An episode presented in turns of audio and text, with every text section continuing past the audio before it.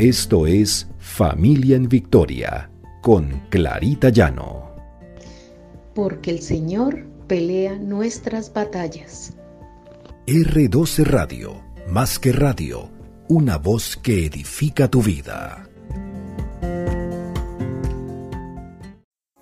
Buenos y bendecidos días para todos. Este es nuestro devocional Familia en Victoria, porque el Señor pelea nuestras batallas. Y estamos en la serie La oración lo cambia todo, basados en el libro Una cita en el altar del reverendo Néstor Blanco. Y miremos hoy, ¿tienes tiempo para orar? ¿O eres de aquellos que dices que no tienes tiempo? La palabra de Dios nos dice en Esdras 10.1, mientras oraba Esdras hacía confesión, llorando y postrándose delante de la casa de Dios se juntó a él una gran multitud de Israel, hombres, mujeres y niños, y lloraba el pueblo amargamente. Aquí vemos en este versículo cómo hay una situación donde un pueblo entero llora, hombres, mujeres y niños clamando a Dios amargamente, porque estaban viviendo una situación difícil. Nosotros estamos esperando a tener situaciones difíciles para acercarnos a Dios. Tenemos tantas cosas en la cabeza que decimos no tener tiempo y esto se ha convertido en una crisis. La crisis de no tener tiempo para orar es una tibieza espiritual y eso es el fracaso de millones de cristianos. Si un cristiano no tiene tiempo para orar, tampoco tiene tiempo para ser un buen cristiano. En Filipenses 4, 6, 7 dice, no se inquieten por nada, más bien en toda ocasión, con oración y ruego, presenten sus peticiones a Dios y denle gracias. Y la paz de Dios que sobrepasa todo entendimiento, cuidará sus corazones y sus pensamientos en Cristo Jesús. Pensemos que Dios no está interesado en que aprendamos con el dolor, que solamente nos acerquemos a Él cuando tenemos algo urgente que pedirle, porque estamos viviendo un dolor.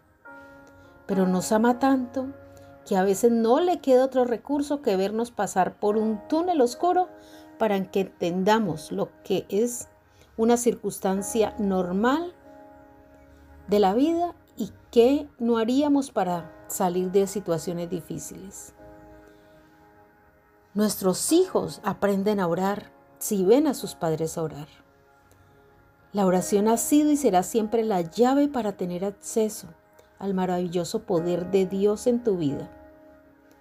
Los discípulos decidieron pedirle al Señor que les enseñara a orar, porque fueron impactados por esa práctica devocional que hacía Jesús.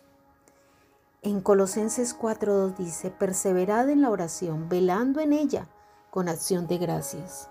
Y así lo hacía Jesús, todo el tiempo. Perseveraba en orar. Y todos tenemos tiempo para orar, igual que tenemos tiempo para comer, descansar o dormir.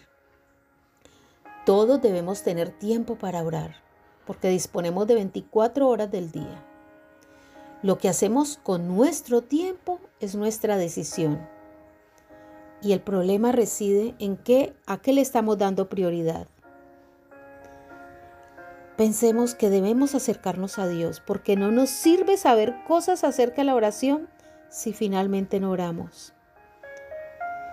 Entonces, el Señor está esperando que tengamos una relación estrecha con Él, que saquemos tiempo para estar con Él y que le enseñemos a nuestra familia y a nuestros hijos a acercarse a Él. Él está dispuesto a darnos una vida en abundancia y en victoria. Pero si vamos de su mano, oremos. Padre amado, Señor, tú nos has enseñado que a través de la oración nos acercamos a ti, Señor. Estamos en comunicación constante contigo.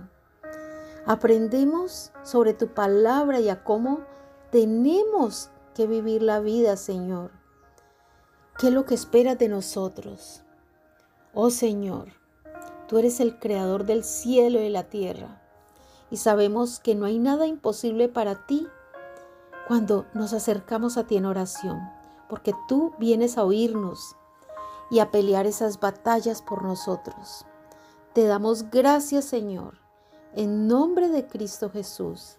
Amén y amén.